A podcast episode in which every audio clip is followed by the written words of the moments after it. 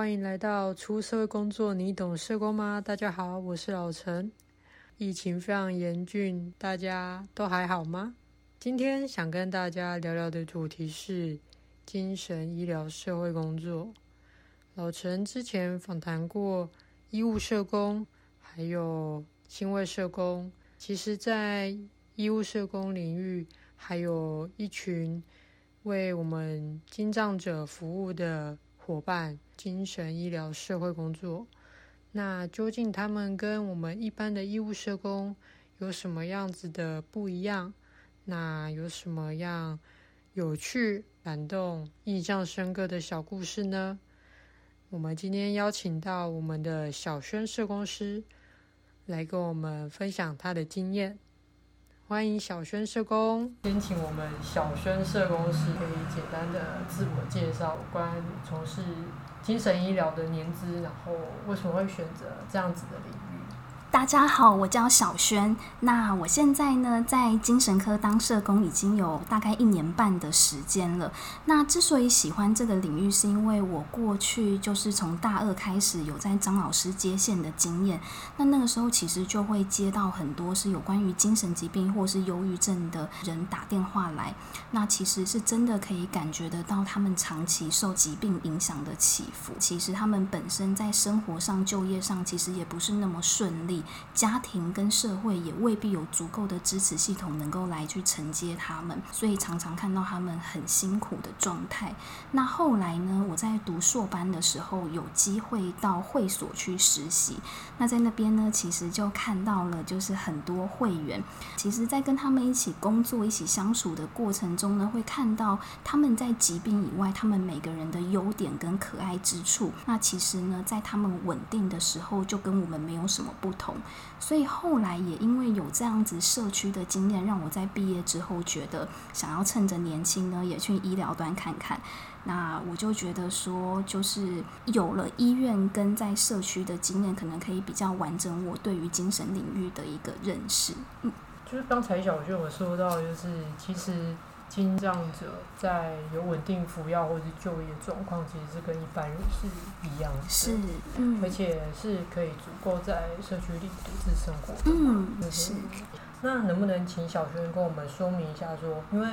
呃，老陈知道说，在医疗端里面是有一般社工，也有精神社工。那这两者的差异是在哪里？嗯，就是我觉得精神医疗的社工，它其实就是医务社工底下的一个分支。那我们服务主要就是在精神科，那合作的对象就是精神科里面的团队成员，包含医师、护理师、临床心理师跟职能治疗师。那通常呢，会照会到我们的问题，就包含说在疾病方面住院或是治疗，一些婚姻跟家庭方面，或是后续安置跟经济上面的问题。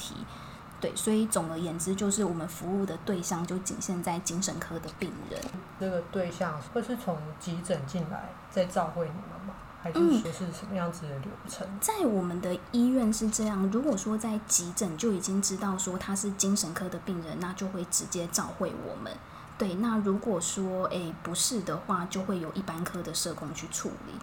嗯。那如果是疑似，因为如果我们刚进来，其实也不太确定这个病人是不是真的有这样子的诊断，那也是会先以一般的社工去接手，是吗？对，比较会以一般科的社工为主。那如果说他发现说，诶，这个病人是疑似的精神的个案，那或者是说他有一些心理或是一些家暴、自杀等等的问题的话，就会召回我们来做。以小轩社工的观察的话，你觉得是精神医疗社工有什么样服务上的特殊性？诶，其实我真的得说的是，精神科在这个部分里面，我觉得社工最重要的还是在跟家属工作，嗯，因为嗯、呃，其实，在家庭的介入上。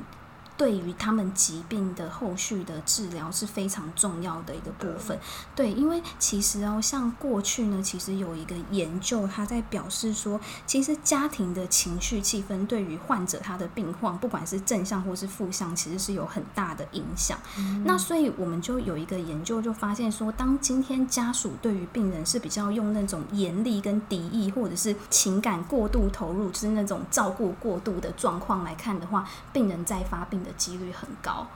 所以在这个部分呢，其实我们会花了很多很多的时间在跟家属工作，因为其实很多家属对于精神疾病并不是那么了解，甚至有一些人会觉得说，诶，他就是卡到音啊，或者是 对对对，然后或者是说啊，他其实就是只是个性的问题，没有什么，对，然后或者是就觉得说，只要督促他们，你生病就吃药就好啦。可是其实很多时候不是这样，吃药只是让你的状况暂时缓解，但是你回到家里面跟家人的相相处互动或是一些生活上的压力，这个没有解除的话，还是会让他再度的发病。所以，诶，我们在这个部分的话，就会有多一点的时间去跟家属做卫教。其实我在服务的经验当中，我觉得他们最辛苦的地方就是，其实他们的病况是可以控制，可是他们最辛苦的地方是他必须要跟这个疾病的一些症状和平共处。嗯，是，就是他们可能还是会有一些幻听幻想，嗯、可能会可以减少这个频率，但是还是会一直出现。嗯，对，那就是小轩有这样子的个案会跟你说，就是在他发病的过程当中，或者是说他遇到了一些什么情形吗？就是在病发的时候有什么样的画面吗？嗯，其实你刚刚讲到这个，让我比较想到的是。的确，很多思觉失调症的病人，他们都会有像你刚刚讲的幻听或是妄想的问题。那其实哦，我现在反而有一个发现是，这些幻听跟妄想，它是有功能性的。就是这个功能性的意思是，其实我像我有一个病人，他以前在他还没有发病的时候，他现在已经五十岁，可是他每次来跟我分享，他都是讲他小学作文比赛第一名，演讲比赛第一名，然后自己有多么的厉害，是什么地方上很重要的人物。那当然，在我们听到，我们会知道这是他一些没有很现实的想法。可是我觉得这个东西为什么那么重要的原因，在于说，这是让他弥补在理想跟现实上的落差，当他进入到这个妄想里面的时候，他能够稍微比较舒服一点。自己曾经是这么的有用、有价值的人，所以当他们在稳定的时候，其实我真的可以理解是要承担的那个失落。其实我们一般人没有办法想象，因为在现在生病，我变成家里的负担，我什么事都要靠家人来帮我解决，甚至我没有自己的决定权。对，那刚刚讲的除了功能性的部分之外，其实就会看到说，像现在我们在医院，可能是因为我们要服务的人真的太多，所以在团队里面可以好好听他们说话的人真的很少。可能医师、护士，嗯、呃，在我们这边啦，嗯、这样分享实在是有有点不好意思。我不是说每个地方都是这样子，但我的确是有看到有一些医师跟护士，每次只要来病房，就只会问病人说。哎，你今天你身体好了吗？现在还有幻听吗？等等，就是啊，或者是护理师就问说，你今天有上厕所吗？因为他们很注意排便啊，等等的，所以我就会觉得说，当他们想要表达他们自己的想法，其实久而久之，这些专业人员我们都没有太多的耐心去听，我们只会在心里就下一个评价说，哦，又来了，他的幻听又来了，他的妄想要来，那下一步是什么？再加药。可是我得讲的是说，其实对于他们这种有幻听跟妄想的人来说，他们的这个妄想其实是不只是疾病哦。你如果你仔细去听他们的这个过程，其实是跟他的社会的背景、经济、过往的一些发生的重要的生命经验、家庭有关。所以，当你如果真的可以去慢慢听他讲，你反而可以从他的话里面去拼凑出这个人他的样子，疾病之外属于他这个人比较真实的样子。这是我比较在意的，对。这很重要，而且刚才小轩有提到说重要的时间，嗯、其实像有时候评估的时候会提到说，哎，有没有服过兵役，有没有完成学业，嗯、这都是每一个人他很重要的一个转衔的一个阶段。嗯、但如果往往会可能就是在兵役这个期间，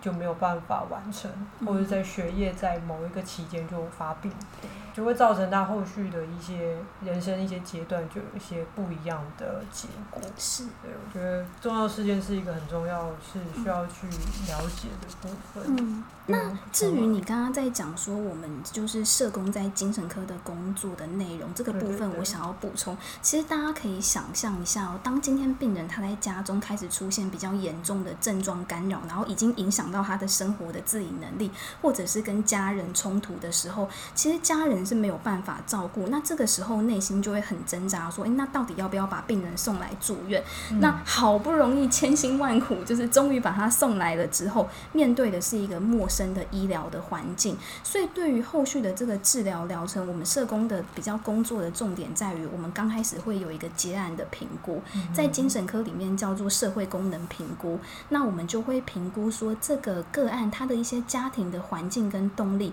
包含他的家庭成员是谁，同住者、主要照顾者，那包含一些家庭的次系统跟内外在资源，这个部分很重要，是因为就像我刚刚前面讲的，就是对我们来说，家庭是影响病人不管在复健或者是发病上面一个很重要我们要考量的因素。那另外一个是我们也要了解个案他过去的疾病史，就包含说他生病前他的性格是怎么样，他的学业工作状况，或者是他的一些自我照顾能力，像是一些购物啊、做家事、准备三餐、使用交通工具等。这个部分的重要性在于说，其实很多病人他们生病久了，自我照顾能力其实是下降的，所以在这个部分的评估可以帮助我们了解，也知道他现在在社区生活，他面对的是一个什么样的状况。那另外一个，我们也很在意他们的人际关系。他是很退缩吗？或者是他常常外出吗？也帮助我们更了解。那另外一个很重要是，我们也想要知道到底家属对这个疾病的认识跟态度，甚至是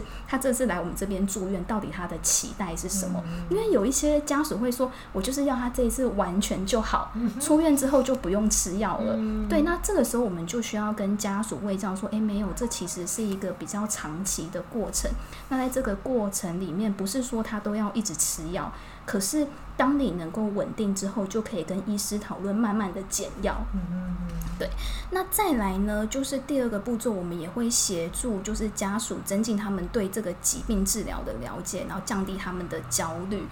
对，那甚至到后来，我们也会希望教家属的是说，下次他在发病的时候，你怎么样先能够提前的先去侦测到。那再来呢，其实我们也会有很多的机会去跟病人本身去工作，那也会想知道说，从病人本身他怎么样来诠释自己生病的这件事情，到底是有没有病识感呢？他怎么认为自己现在的这样的状况？那当然，如果说后续就是病人有一些经济的问题跟福利的问题，也会找。我们那最重要的就是后续的出院的规划，我们这个部分也是由我们这边跟家属，然后还有整个医疗团队，我们一起在拟定这个计划，帮助这个病人能够出院之后跟社区有一个很好的衔接。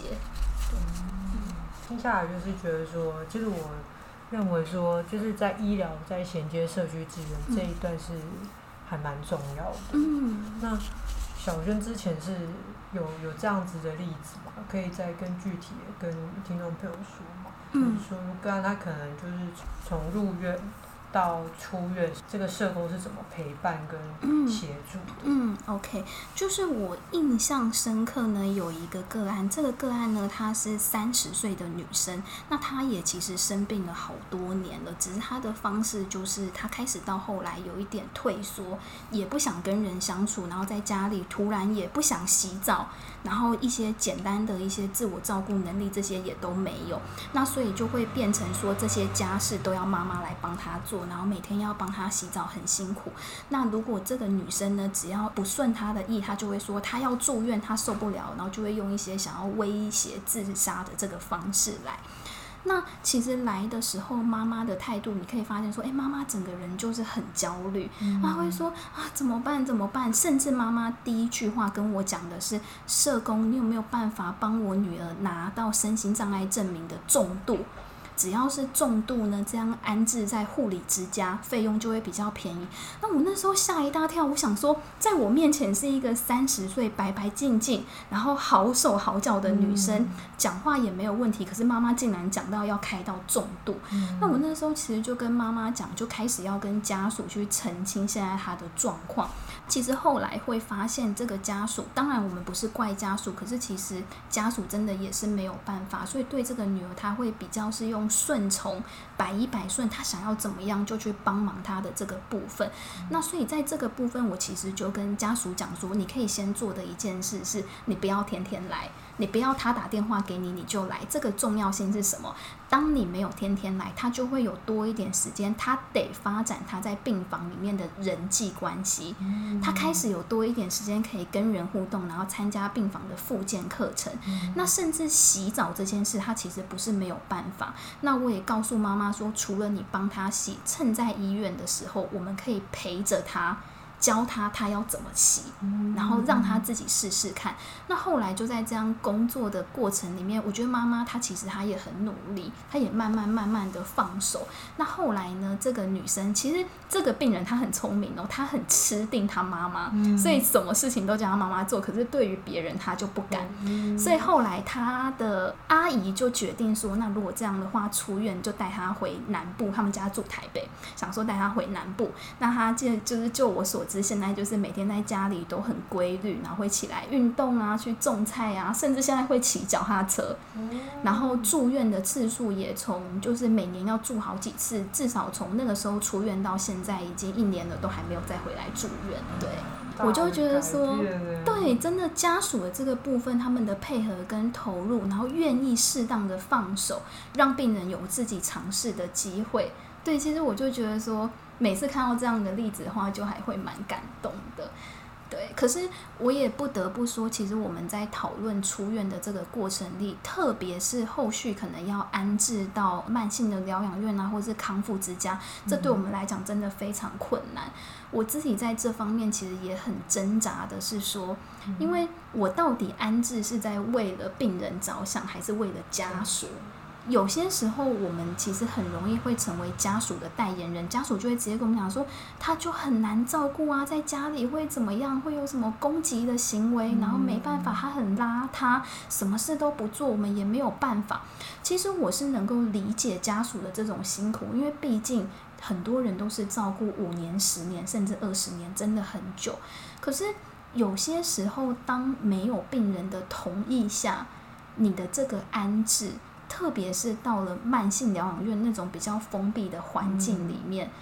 我其实有些时候我自己心里面也会很不忍心，因为说实话，现在台湾整个慢性疗养院的环境，我认为不是那么好，因为环境也比较封闭，那再加上就是空间都比较狭小，对，对，所以。那他的一辈子难道都要在那里面了吗？因为也真的看到好多是这种在慢性疗养院久了之后，他的一些功能都退化了。对，所以其实是会觉得真的蛮挣扎。那我自己呢，在这个方面我也会很小心，因为说实话，我刚开始工作的时候，我不知道我会好像很着急的想要去帮家属处理好，那我可能就会去跟病人用我是工作者的姿态去，有一点像是强迫他说。我现在就是给你两条路，你一条呢，要么就是你去康复之家，不然你就继续住在医院里面。我刚开始没有意识到自己这样子是不对的，可是后来你渐渐想，就是我凭什么去帮他决定？对，我们认为的好，真的是他觉得的好吗？那可能很多人就会觉得说啊，他们就是病人，他们就是没有病识感。可是我觉得，像我现在在工作里面的话，我就比较会去跟病人、跟家属，我们三方一起好好坐下来谈，由家属真的去跟病人好好的谈，说为什么对于他后续回家会有担心，跟。病人他们自己怎么看待这样的情况？那我们也会很强调，就是跟他们设定一个行为契约，行为上面的约定，就是说，好啊，那如果让你这一次回家，你觉得有哪个部分可以做改善？例如说，可能答应说，原本是一个礼拜都不洗澡，现在变成三天洗一次澡。对，然后呢，要帮忙做家事等等，要稳定的生活作息。嗯、那最后就会让就是家属签名跟病人本人签名，看看他们有没有办法去做到，慢慢去跟他们设定这个。约定，其实这个执行的状况，说实在真的有限。有限是因为其实回到家里要怎么样，我们也管不到。那另外一个很重要的部分是说，家属也可能会心软，或者是他们也无能为力。所以很多时候这种都是无疾而终了，就不见。我之前也有一个病人很特别的是，他是一个酒瘾的病人。那我其实可以知道说，如果我现在让他出院回家，他一定就是当解友，因为他已经没有家人了。那我那时候当然是跟他谈了。很久，说，哎，要不要考虑去康复之家？因为去康复之家那边是一个复健的环境，那也不会像在医院里一样一直被关起来。可是对他来说，他会说不要在康家，也会限制我不能喝酒，不能怎么样。对，我就跟他在这中间协调了很久。那同时，我心里也是很有压力。这个压力是我让他回家，他如果真的出什么事，嗯、那这个责任到底是要算在谁身上？嗯、所以我得讲，这种安置的过程真的会面临到好多好多的这种纠结。但后来，我跟这个病人，我们的约定是好。如果他要回家，我尊重他的意思，让他回家。但是我跟他讨论，你虽然回家，你可能会在街头，你也喜欢这样的方式，但你可不可以答应我，两个礼拜你一定要回来看诊？你至少要养成稳定回来看诊，跟让社服中心的社工可以找到你，对，去跟他谈这个条件。所以我就觉得说，某个程度上，怎么样善用社区资源，怎么样跟不同的系统合作，其实也是在安置的这个部分很重要。真的，老陈自己也有一个在慢性病房的一个个案，那其实我们服务的历程都很久。那从他进去到现阶段，真的就是原本画的内容是比较丰富的，多面向的沟通都 OK。可是渐渐的会发现，他住的越久，就是越来越寡言，然后越来越退缩，然后反而会觉得他的需求层次会一直在基本的生理需求，会一直想要吃东西。嗯嗯。嗯没有办法控制，因为他可能是伤及他的前额叶，嗯，对，或者是就是对于那个饥饿的感觉、嗯、是没有办法自己去控制，是是，对，就会一直吃一直吃，就是造成过重，嗯，体重控制，嗯，然后药物也是越吃越重。对，就是好像到最后就只剩下药物了，然后开始如果说思考什么都变得比较缓慢，然后没有自己的想法，整个脑袋都变空了之后，那这个人他还剩下什么？我常常在心里问我这个问题，就是说，那这个人他这样子活着。他到底是为了什么？然后好像就是大家对他的在意，就只有他还有没有症状，或者是变成他身体有没有其他的内外科方面的疾病，就开始就只 focus 在这个部分。嗯，他对自己的生存的意义，或是生活的重心。就会迷失，是，是那身边的人也会觉得啊，就着重在他的生理的层面。嗯，但我也得讲说，其实以现在整个精神的资源来看，很多时候家属也真的不知道该怎么办，嗯、因为有一些家属是先让可能这样子的个案先让他去康家尝试，但是在康家可能就会逃跑啊、待不住啊等等的问题，所以也没有办法回家，好像。就只剩下往那种比较封闭式的环境去找了，嗯、所以其实这真的也凸显说，在社区这方面不够有资源去接住像这样子的人，所以好像让家属后来就觉得说，那也没办法，只能留在医院。那留在医院要一直转院很麻烦，那就是往这种慢性的疗养院去送。对，所以我像我现在自己在安置的时候，我当然是会希望能够帮个案找到一个是里面的附件资源是比较多的，但我也得诚实讲，我觉得这样子的医院还是比较少。嗯，对。那也想请教小轩社工，就是说，嗯、我们刚才有提到慢性病房，嗯，其实会先进入到急性病房，嗯、对。那是什么样子的评估才会变成慢性？那是。到慢性才会有衔接后续的社区嘛？还是说是从直接从急性病房就可以嗯，其实通常一般的病人呢，他来到医院刚开始都会先从急性病房开始，因为在急性病房的个案就是那些比较有严重的精神症状，然后是已经很干扰他没有办法自理他的生活，所以在这个时候他的住院目标就是会先以药物的治疗让他稳定为主。那通常急性病房最长的时间大概住一个月。那等他稳定了之后，这个时候就回到你刚刚说的，什么时候转到慢性，就会是他已经稳定。可是我们评估说，他现在马上出院回家，还是有一些风险，他需要在封闭的环境里面再让他稳定的更久，就会让他转到慢性的病房。对，那慢性的病房可能就可以，例如说住三个月啊、半年，甚至更长的时间。对。所以慢性就没有像是一定的时间内就要转院。对，哎，这个其实很看每个医师不同的状况，对，哦、对，医师的评估。对对，那除了就是慢性之外呢，其实接下来还有，如果说他可以出院，可是觉得说，诶，他回家之后白天没有什么生活上面的规划，或是他比较缺乏病识感，我们有些时候也会跟个案谈，可以去试试看去日间。嗯、那所谓的日间，就是说，诶，在医院里面有个叫做日间病房，让他们病友呢可以就像我们上下班一样，你早上去，下午回来，在这一段时间里面呢，就会有一些。服药啊，一些生活上面的训练，那 OT 的课程、社工的课程等等不一样的课程。那如果说在那边有什么状况的话，其实也就可以马上，因为那边也都是医师护士，就可以马上做一些处理。那刚才其实小轩又有提到说，在整个对于病人后续的规划，很重要的是家属的角色。嗯、是。那其实我们也是会跟家属会。进行做讨论，那这就是我们所谓的亲属会议，的？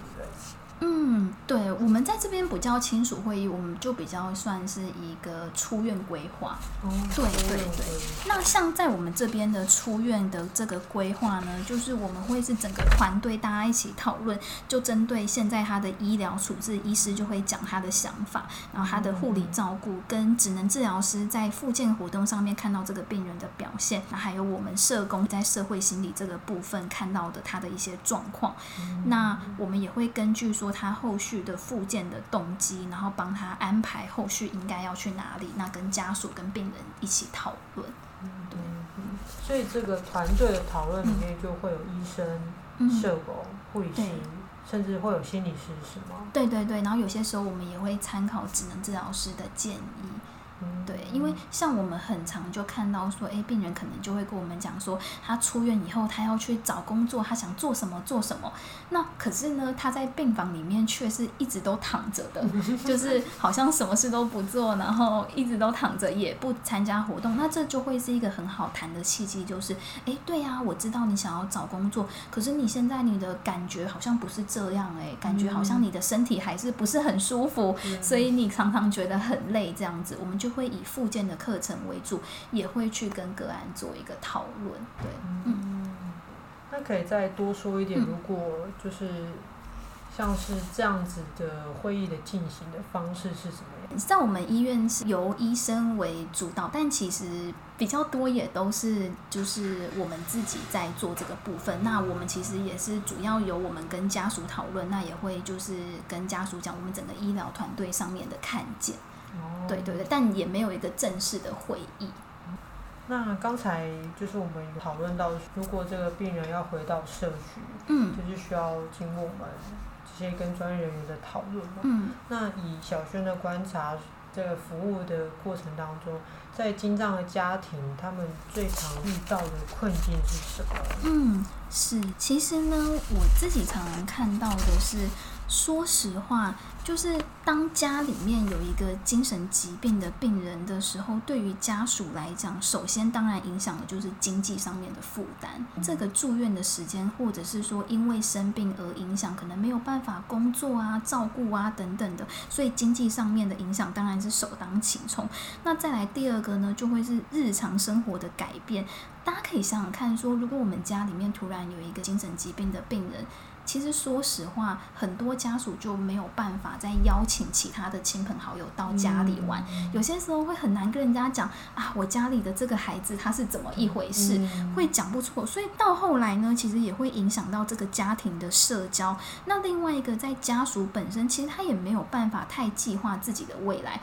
可能好，我们就好比以一个嗯，可能妈妈的角色而言的话，他或许他也想要继续工作，在他的生命发展阶段。里面他也有他自己喜欢做的事情，可是因为要照顾这个孩子，他得牺牲很多。那甚至光是照顾孩子就已经这么累，我怎么有办法再回过头来想我到底想要什么？我的兴趣，这是其实是没有办法的。那甚至有一些家属也会被影响到，他们也没有办法工作。嗯，对。那因为像我之前就有碰到一个病人的家属是这样。家里的经济状况其实也比较紧张。妈妈呢，她就是想说，那她可以白天的时候到自助餐店打工。那没想到她没有跟这个生病的孩子说她在哪里，这个生病的孩子就找到。那自从找到之后，他就天天打电话去那个餐厅，就说：“喂，我要找我妈妈，叫她现在马上来接电话。嗯”那这个会造成什么？其实对于那个职场雇主也没有办法很接受，说：“哎，你女儿怎么三番两头一直打电话来？”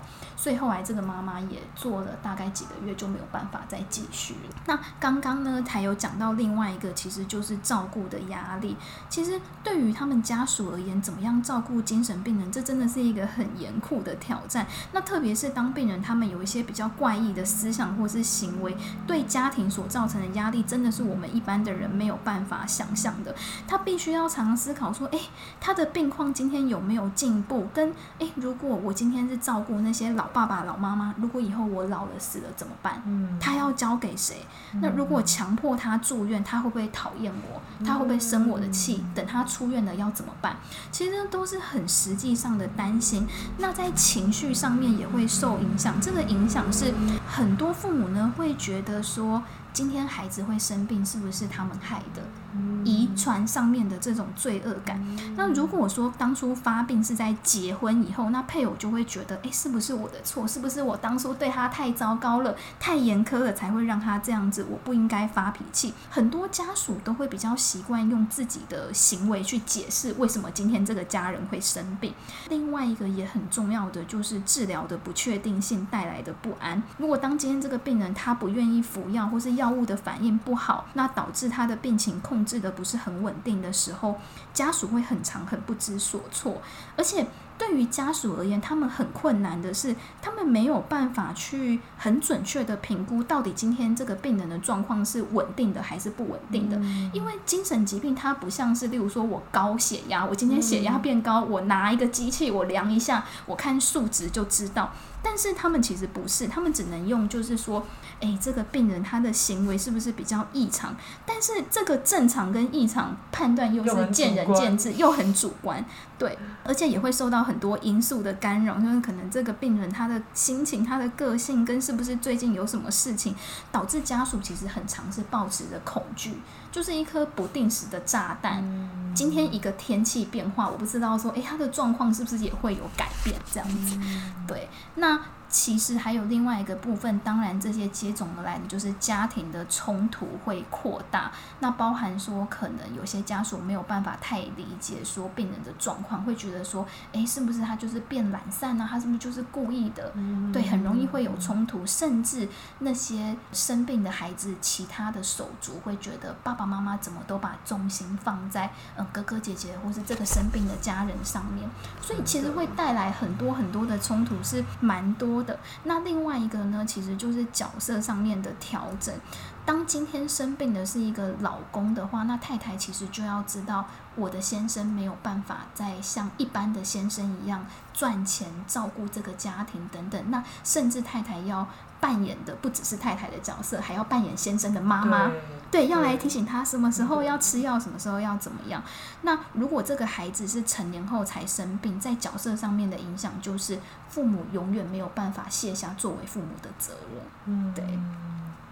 是，刚刚有提到，就是这一些经障家庭可能会遇到的一些困难。嗯、那我们社工会连接什么样的社区资源给这些家庭？嗯，是。其实，在讲社区资源之前，我还蛮想跟大家分享的是，过去成大医院呢，它其实有一个研究，它其实它在研究是说，当今天这个病人他在发病的前两年的时候，其实家属呢，他是希望了解如何让这个病情能够控制下来，甚至是好转。那对于社区复健的资源需求就会很高，嗯、就是说，哎，是不是出院以后能够让他去哪里复健？去哪里复健？最主要就是希望他能够好起来，所以会以社区复健中心跟工作坊为主。可是哦，如果今天这个病人他已经发病是二到八年的时候，嗯、家属就比较希望是获得怎么样跟病人相处的技巧。那社区复健的资源就会以康家为主，就是、嗯、哦，在家里可能也累了，也没办法照顾了，应该要让他去一个住宿型的机构。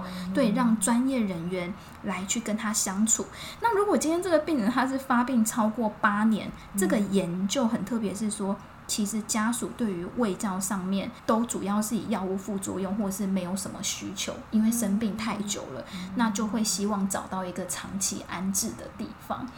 对，所以回到刚刚老陈说的说，那到底在精神我们这个领域方面有什么样的附件资源？有其中像我刚刚跟大家介绍到的慢性病房，就是慢性疗养院，是给那些功能真的比较退化的病友，那他们回归社会的可能性也比较低。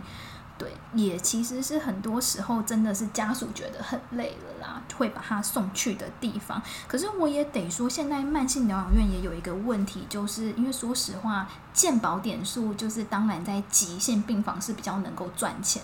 所以像是在新北跟台北，其实这种慢性疗养院真的供不应求，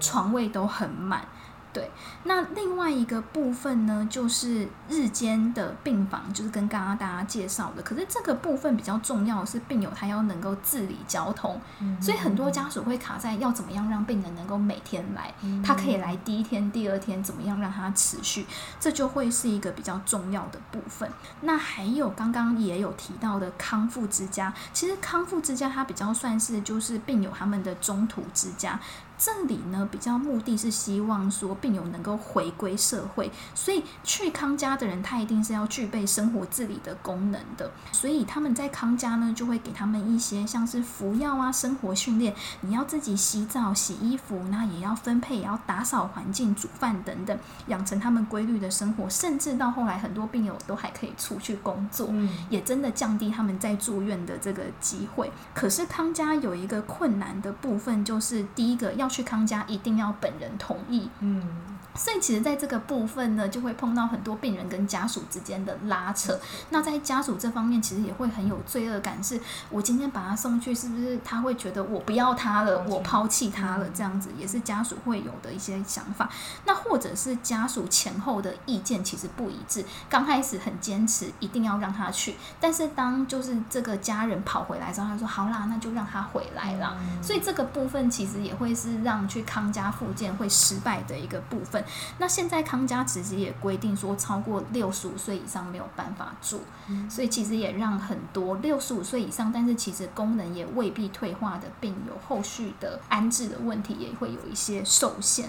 那我之前呢，就是曾经知道有一间康家，我觉得他们让我很感动的部分是，他们康家的住民呢会在里面一起做一些东西，像是包水饺啊、雪 Q 饼啊等等会。自己做一些东西，然后来卖。那个卖的目的是因为他们刚好那一间康家的下面是一间吃到饱的火锅吧，我印象。然后那一些病友就会觉得说，哈，就是我也好想要年终的时候。就是吃尾牙可以去那边吃，所以康家的老师就鼓励他们说：“但我们毕竟经费有限，不然这样子好了，我们大家一起来赚钱，来想办法。”所以那时候他们就觉得很感动，每个人都很努力、很认真在做，然后就真的让整个康家的人都能够去这样的地方聚餐。对，所以也让他们有一个动机，我就觉得，哎，这个部分算是很好很好的一个奖励，而且他们做的东西也真的很好吃，因为我吃了很多次。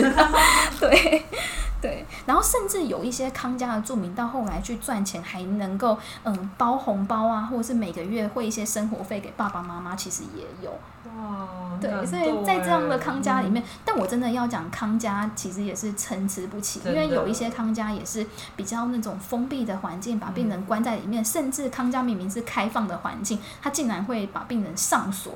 啊，对，所以怎么讲，就是在这个部分，其实也还是我通常都会建议说，家属如果后续考量要让自己的家人去康家的话，一定要先去参观环境，然后一定要去跟那边的工作人员去了解到他们那边是怎么经营的方式是什么，也可以评估工作人员平常是怎么在跟那些住民互动，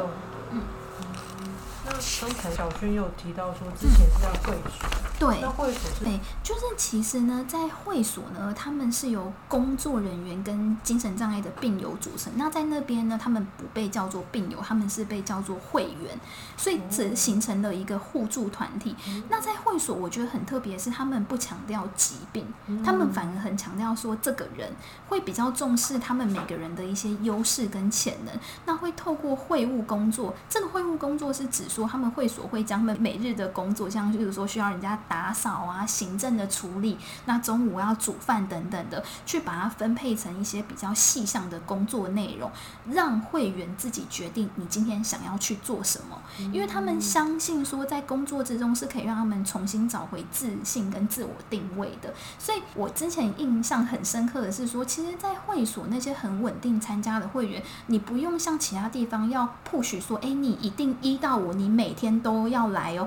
你如果不来会怎么样？他们那边其实不需要这样，因为他们就会觉得说，今天这个会员他会自己知道，哇，我要来，如果今天我不来的话，擦桌子这个工作就没有人做了耶。那今天大家都在等我要炒我这一道拿手的好菜，如果我不来的话怎么办？反而会因为他们自己有动，对对对，那就会因为有动机而前来，所以我就发现说，哎，这个部分其实也算是让我还蛮感动的，而且。他们里面很特别的是，嗯，像我们其他地方可能就会觉得说，诶，工作人员跟个案之间是要保持距离，是我们不会加赖，不会加脸书，嗯、可是，在他们那边都会，所以他们是用他们身体力行再去强调实践平等这件事。我今天没有把你当成是一个病人，你除了是个案之外，更是我们的朋友，我们是可以一起讨论生活上面的大小的事情。所以人家常常说，为什么会所是一个人际关系的修炼？场就是也真的的确也会有一些人际上面的一些摩擦，但是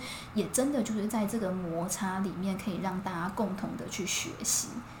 对，然后另外还有一个就是说，我们有些时候也会考量让病友去那种社区复健中心，就是俗称的工作坊。那这个其实比较是给那些又能够在更自主跟独立的病友能够去，就是主要是给他们一些工作生活技能上面的训练。可是其实我也得讲，工作坊在精神这个领域比较困难的部分，是因为。在精神疾病里面，他们的病况其实是起起伏伏的。当他们稳定的时候，其实就跟我们正常人没有什么不同。所以有一些病友也会跟我讲说：“我不想去庇护工厂，那边的工作这么简单。”哦，对，所以其实这也是一个考量，就是当今天这个病友他的状况是很 OK，但是呃一些复健的工作比较是那种比较单一啊、简单的工作，其实不能吸引他们。收入也有限，对对对对对，奖励金的部分，对对对，所以我们就有一些病友就是说，哎，拜托，我之前是在什么什么地方当主管、当老板，你要叫我去那个地方，别开玩笑了，嗯、等等的，就会这样子。那另外呢，刚刚讲到六十五岁以后就不能住康家嘛，嗯、那也合并说现在比较高龄化，有一些病友也会合并一些内外科的问题，所以后续就要往精神护理之家。嗯、那精神护理之家，它是服务那些就是疾病也是比较慢性化，但是他们是能够自理生活或是没有办法自理生活的人，就是通常合并刚刚讲的一些内外科我们需要长期照顾的部分。可是其实这在实物上有一个困难，是因为他们的收费真的比较贵。嗯，那如果说没有补助的话，大概行情都是一个月。三万六以上，那甚至更贵。那即便说你今天有低收的身份，你每个月也需要负担九千到一万，而且他们地处也比较偏远，让很多家属其实都没有办法负担。而且我也得诚实说，是因为现在护家其实也真的不多，所以也是供不应求。但在供不应求，你知道会有什么样的状况吗？费用就。第一个费用，第二个他们会挑病人。哦。对，如果说今天有这么多人，我当然要挑好照顾的跟稳定的，的那会让真的需要的人，其实真的没有办法。嗯、那没有办法怎么办？就只好在医院里面流转。嗯，就是就继续转院。对对对，没错。那接下来的话，就是因为我们之前在老陈的访谈当中。在新卫社工那一集有提到到，就是其实社会上对于就是精障者是应该说对于未知的事情都有抱持一种恐惧。嗯，是的。那也有很多社会新闻是都会针对像这个嫌犯，他有可能有一些是精神方面的疾病，所以造成他有这样子犯罪的议题。嗯。但是在这样子的风向会。让这个社会对于精障者可能有一些污名化或者是标签的，嗯、甚至歧视的状况。嗯、那也想问小轩社工，你觉得你对于这个议题的观察跟想法是什么？嗯，其实我觉得就像是老陈刚刚讲的，就是的确这个社会大家对于精神疾病这个部分还不是那么了解。那有些时候真的也会有一些像你刚刚讲的，比较会被差别对待或是放大检视的部分。但我自己现在的观察就是，其实这个部分已经好很多了，因为现在社会啊，不管是之前那个与恶的距离，嗯、那或者是持续有一些影片啊、粉砖等等在倡导这个部分，所以我自己觉得这个方面我算是还蛮乐观的。但我们的病友也有跟我分享说，其实很多时候，当他们也知道社会上面对他们的这些标签，他们也会再回过头来去标签他们自己。嗯，就好像我前几天在病房带团体的时候，那有一个病人就跟我讲到说，他不敢搭公车。我就说，哎，为什么会不敢搭公车？是因为会迷路吗？他说不是。是因为他搭公车，他拿的是爱心卡，会逼两声，逼两声，他就觉得说逼两声，这个司机可能就会觉得说，哎、欸，他明明是一个正常人，好手好脚，为什么会这样子？嗯、对，那其实我常常在想，这种污名的议题，我们不要把它想这么远。如果我们把它拿回来，我们自己生活上来说的话，今天这个人，如果我们已经知道他是生病，特别是他有精神疾病的时候，其实他讲的话。或者是他的一些行为，第一个你会没有那么放心，对，你会觉得说，诶，他真的可以吗？他这样子想，他。嗯，顾虑会是对，你会开始有很多很多的其他的顾虑，其实也是反映出我们的不信任。所以我觉得污名这种东西它不是很远，而是说其实从我们自己身上之后就有很多我们需要去注意的部分，甚至是今天如果你知道他是一个生病的人，他今天他开始不开心的情绪起伏的时候，嗯、很多人就会觉得说，你看他又发病了。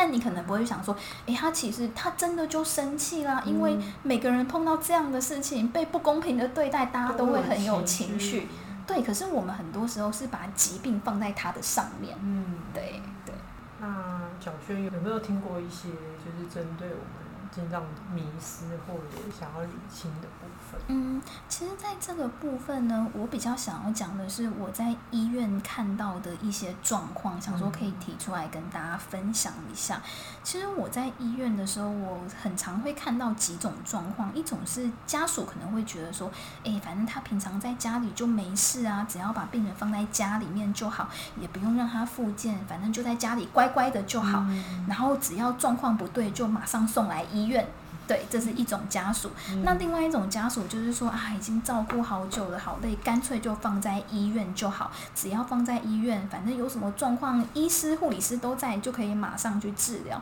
所以，其实，在面对这个状况的时候，我其实是很能够理解。就像刚刚不断的在讲到，家属的负担真的很沉重，然后社区的资源也是比较匮乏。可是，其实我真的想要跟大家讲的是说，对于那些其实是具备复健潜能的病人，他们的状况还不是那么恶化的时候，让他们长期待在医院，其实不仅会失去自由，而且在没有足够的复健跟运动下，他们的刺激也不够，会变得更加迟缓。所以啊，我其实真的还是蛮鼓励，就是大家能够回到社区去生活，或者是找比较有复健性的那样的病房。在这个部分，我也想要跟大家讲，是说其实。国外呢也有一个研究是在讲说，如果今天这个精神的病人他长期被收容在那种慢性的疗养院，当然就像我们刚刚讲的，就会呈现那种比较严重的人际关系退缩、被动、情感冷漠、活动量降低的这个状况。那可是呢，研究同时也指出，你知道对于一个病人他出院后恢复情况是跟什么样最有关系？对。影响一个病人出院后的恢复情况，你觉得是跟什么有关？我觉得是人际支持。嗯，对，他这个是一部分，在这个研究上就讲到说，很多人都会觉得说，他现在状况不好，我让他住久一点。再久再久再更久，让它稳定。可是这篇研究它是说，其实精神状况后续的恢复跟你住院长短没有关系，反而有关系的是你出院后是不是能够可以得到完整的照顾跟复健，包含是在医院端啊、家属端、社区复健，还有像你刚刚讲的人际支持，反而这个才是重点。对，所以我真的是蛮鼓励大家，如果可以的话，还是让就是自己身旁的家人是有这个复健的机会的。嗯，另外一个部分就是衍生下来的问题，就是说很多家人就会觉得说，那我今天把他送去这样子的地方，是不是就代表我不要他了？特别是去康家，对，然后心里会会充满了罪恶感。那其实我会蛮鼓励，就是大家可以换一个角度去思考的是，其实去住康家就有点类似我们之前每个人求学阶段去住在学校的宿舍是一样的，就好像我们一到五我们在学校上课，而且在康家其实也是六日可以返家。那我通常也会跟家属讲说，不是把他送去康家，就是我们不要他了，而是说我们可以跟他设定一个复健的目标，可以是半年或一年，让他真的是稳定下来。你再把他接回家也不迟啊，有这个机会。然后另外一个我也想要说的是说，其实很多家属在家里面照顾病人呢，特别是对于一些慢性思觉失调症这样的患者，他们其实就会觉得说，诶，这个家人怎么都越来越懒散，本来三天洗一次澡，变一个礼拜变再来都不洗澡，然后对好多事情都漠不关心，整天就把自己关在房间里面，什么事都不做，会觉得说他们很不愿意努力，让家属很挫折。对，可是我觉得在这个部分，这就是一个很好想要跟大家澄清的事，是对于视觉失调症未必是个性的问题，而是他们很多时候会受负性症状影响，对，对，让他们比较退缩，然后呢，自我照顾能力等等的也会下降。所以我会建议说，当你的家人是这样子的问题的时候，你可以先去观察跟评估，这是第一步骤。你可以去看看说，诶，到底今天这个家人。他的这样的状况是受疾病影响，还是他本身问题处理的方法就不足，还是说是因为他真的有发生一些让他情绪比较失落的事情？你可以记录他是在哪种状况下比较明显，或是持续的时间最久。那经由我们前面的观察跟评估之后，我们就可以很明确的判断病人他到底是不行还是不想要。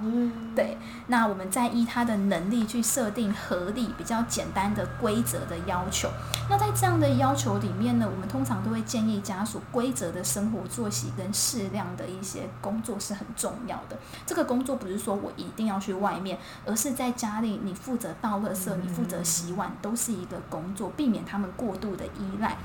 在家属这一端的话，我也觉得一个关心一致的态度很重要，因为在这个过程中，其实会面临到很多挫折，所以要怎么样保持的一个坚定的态度是很重要的。如果你有些时候你太情绪化，或者是你的态度太暧昧，你你一下子可以，一下子不行，其实会让他们不知道该怎么做。嗯对，所以一个正确一致的讯息，然后让他们循序渐进，不要贪心，一次就从一件事情开始。例如说，我今天想要让它的外观能够整洁的更好，我们就先以这件事情为主。你不要同时又让他做 A 做 B 好多事情，他会不知所措。然后另外一个，我也觉得是说，其实。每个人我们都有自己的想法，适度的沟通这是非常重要的。因为其实很多病友也会讲说，我觉得好像都没有人要听我的想法，我都是被人家决定的。对，你应该要怎么样，你应该要怎么样，好多好多的规范。那其实这样凡事打压也不是办法。我会觉得说，还是可以适时的去做沟通跟讨论。那某个程度上也去尊重他们的想法。我一直觉得，你要怎么样让一个人学会他是一个独立跟可以负责任的人，你就是要先把那个权利还给他，从你可以自己做选择，从你开始觉得自己是被尊重开始，后面才可以养成这一些部分。对，那如果说有些时候你觉得这个家人真的在家里面，我已经试过这么多方法都没有用，那其实这就是一个很适合求助的管道，社区中也有一些资源。那跟不同的单位、不同的管道合作，或许也会有不一样的火花。嗯，所以其实我们刚才前面也提到了很多资源，对、嗯，然后也有提到很多的工作方法，嗯，也有跟如何跟金障的朋友去互动、去讨论，嗯，去规划他未来的人生的方向。是，那我们政府有提供很多的相关的资源嘛？嗯，以你自己的观察，你认为说现在在政策上，或者是说我们现在在工作的过程当中，最缺乏的资源，或者是说，嗯，需要改进，或者说有一些什么样的建议？嗯，嗯其实这个问题真的是蛮大的啊。对，但我如果我要很完整的是说，可能以我现在也没有办法，但是我就讲几个我认为的观察，就大家可以听听看。就是第一个，就是我刚刚不断，然后你也同意的，就是在。慢性病房的这个部分，第一个它真的是供不应求，再第二个它的复健活动少。可是我得讲的是说，当然对于病人，他如果长期住在一个地方的话，你如果没有这些附件的活动，他们就顶多只是在躺床，在走廊来回的走动、看电视。那这边我也要讲的是，我不能说每个地方都是这样，但我看到有一些医院，它的附附件内容，即便有，也都很单一，就比较是那种在做早操、读报纸、唱卡拉 OK、串珠等等的这种活动。对，可是我要讲的是说，对于长期住院或是反复住院的病人，如果你一直千篇一律，其实这些活动并不吸引人。那更不用说，对于那些情感性的疾病，就比较是躁郁症、忧郁症，当他们状况稳定的时候，其实很正常的这些人，你一直在教他们怎么串珠、怎么刷牙、正正确的身体的保健，他们就会觉得很无聊啊。有一些病友会跟我反映说，那个是给那些功能较差的病人参加，不是我。那你要怎么去跟他们说？哎，你也要去参加参加这些活动，对你很好。到后来，其实我自己也会有一些心虚，所以这就是一个问题，就是说今天病房的这些复健活动，它没有办法就是个别化，针对不同的去做不同的需求，而且这些内容对于他回归社区。你到底有没有帮助？对，你讲到一个重点，到底有没有帮助？他们今天来不是学怎么看电影跟怎么唱卡拉 OK，那充其量只是一个放松。对，那这边我就想到说，我刚开始刚社工的时候，我一进去，那我就看到我们那边的职能治疗师在带活动。对，那我就看到说，我就吓一大跳，想说怎么每天的活动都一模一样，串珠就是 always 一直在串珠。那甚至呢，有一次我看到的是，就是病房里面有二十几个人，真正在串珠的只有三个人，其他人就坐在旁边，呃，发呆呀、啊，等等聊天做自己的事。可是最后那个活动结束，那个 OT 竟然叫每个人都过来签名，但其实明明在参加的就只有三个人，就一直一直在串珠这样子，所以。有些时候我也会觉得说，那当然我可以理解是可能人力呀、啊、这个部分其实也有限，鉴宝的点值也不高，对，所以这个部分真的很难，这是一个部分。再另外一个很吊诡的部分是。往往这些很丰富的内容活动都只都集中在急性病房为主，因为急性病房可以申请到的健保点数才高，那反而到慢性的时候没有。可是这就很吊诡，是明明病人到慢性才是稳定，才是正可以来做这些复健的时候。对，所以这些部分也真的是很对，很两难。那另外一个部分就是我刚刚讲到，其实我觉得医院真的是一个比较只讲求疾病的地方，没有我们对这个。人整体的认识跟关怀，所以就会变成说，我很印象记得是我在带团体的时候，我每次哦，我都会邀请病友，他们可以自我介绍，然后我都会说，诶，你们可以把关于你们这个人，你们想要让大家知道的这个部分介绍出来，让家人知道。可是他们的介绍里面就永远就围绕在他们是生什么病，跟这一次为什么会来住院。都是这一些内容，那我可能问他们说，例如说，我之前就问他们，哇，你们出院之后，你们对生活的规划、你们的期待、你们的梦想，那他们的回答都是我想要出院，然后我希望不要再生病了，就是好像除了病之外，他们已经没有其他可以去讲的这个部分，整个人都消失了。所以我会觉得这是比较可惜的，但是在这个可惜之余，我也觉得这就是我们社工很重要的部分。这个重要是，我觉得我们沟通的语言，我们一直是在病人的主体性跟医疗的诊断之中扮演一个桥梁，所以。在跟他们在会谈的时候，其实撇开去讲那些症状，我其实我是会对他们抱持着一个好奇的态度。我觉得因着这个好奇很重要，会让我想知道说，诶，他过往他的一些家庭史、一些生命经验，他怎么看待他自己？然后也不要急着去否定或是没有耐心，因为这是他们看待世界的方式，而且。他们也会希望被我们也用成熟大人一样的态度在面对他们。有些时候，真的就是在这样谈一谈的过程里面，你会找到他们的内外在的资源，这个很重要。对，然后就包含我刚刚讲的，也去看到说他的这个症状的功能性，对，大概是这个部分。那还有另外一个，就是其实有些时候会看到啊，就是一些。俗称在医院的保险卡，我也是真的开始工作，对，我真的是开始工作之后吓一大跳，因为在我还没工作之前，我都觉得说，哇，我们的工作就是要帮助病人如何在生病之后住院之后可以回归社会。我开始工作才发现，哦，没有，有一大群人他不想要回归，对，对我主要经济来源，对对对，主要经济来源就是为了想要领保险，所以他们就不想让自己好起来。其实，说实话，我有些时候看到这样的病人，其实心里面还是会有一些情绪。我是可以理解他们，这是他们生活的方式。可是，某个程度上，我也会觉得，这是你一直想要的生活吗？对，那你一直一直这样子的领保险，一直这样的福利依赖，那长期住在医院里面，因为医院的刺激就是比较少。你会慢慢慢慢退化，或者你不想让自己好起来，有些时候其实是会觉得蛮可惜，在工作上面也比较没有去跟他们工作的着力点，嗯，对，而且有时候是其实是家属，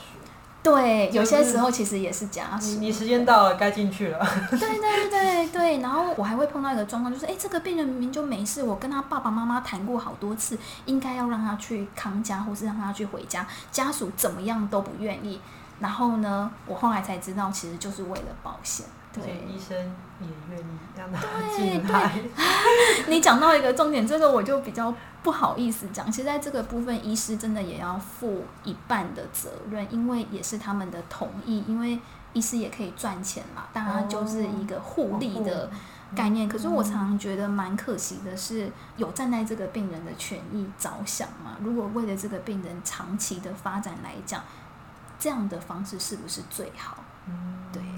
所以我觉得这是好多好值得去讨论的地方。但的确，现在看到这样子，保险卡真的会很无力。嗯，好，那其实老陈有一个另外的疑问想问我小轩社工，嗯、就是不知道小轩社工有没有注意到，就是前阵子康复之友协会在提出，就是。重大伤病卡哦，嗯，就是金长的这一块。那你对于这个议题有什么样子的观察跟想法吗？哎、欸，其实那个时候好像在争论的比较是说要把精神障碍这个类别从身从重大伤病卡里面去拿掉嘛？对对，对。那在这个部分，其实我觉得，因为其实有一些部分。这不只是对精神领域，而是很多我们这样的社会福利，往往会看到，就是有一些人过度的依赖，但是有一些人他真的是需要。那在精神科里面，常常会看到的是，的确这样子反复的发病、反复的住院，如果没有重大伤病卡能够去帮忙补充他的对他的负担的话，其实真的对家属来说很辛苦。对，所以某个程度上，我觉得，嗯，这个部分还是有需要存在的部分，因为其实现在好像也没有这个能量能够去区分在更细致的。我觉得保有总是好的，对，我自己是这样觉得啦。对，嗯，因为其实老师会困惑，是因为说，嗯，其实我们没有一个很具体跟量化的数据说，哎。有重大伤病卡的确会促使他们就医的意愿，对对对，或是稳定服药的、嗯、的稳定度是有提升的。嗯，那再加上我们其实健保一直都还是有亏损。对，没错，所以这就是很两难的部分。对，真的还没有足够的量能，我们可以去真的再去区分哪些是需要，哪些是不需要的。对，对，好。那小轩还有什么要跟大家分享或者补充的吗？是很开心，我觉得也很谢谢老陈，也真的就是因为这个机会，也让我在这一年半的工作的经验里面来去整理我自己，然后对这些精神的，不管是病友或是家庭的看见，对，因为我觉得他们这个领域其实真的是一个让我觉得。没有办法学完的一个领域，因为每个人都是这么的不同，每个人都是这么特别。那当你愿意深入进去，又是不同的个性、不同的家庭，对，都是每一个不一样的故事。那我觉得就是很考验我们在这个过程里面怎么样去跟他们一起合作，一起走下去。对，嗯。好，那今天我们就谢谢孙社工，谢谢，好，好，拜拜。拜拜。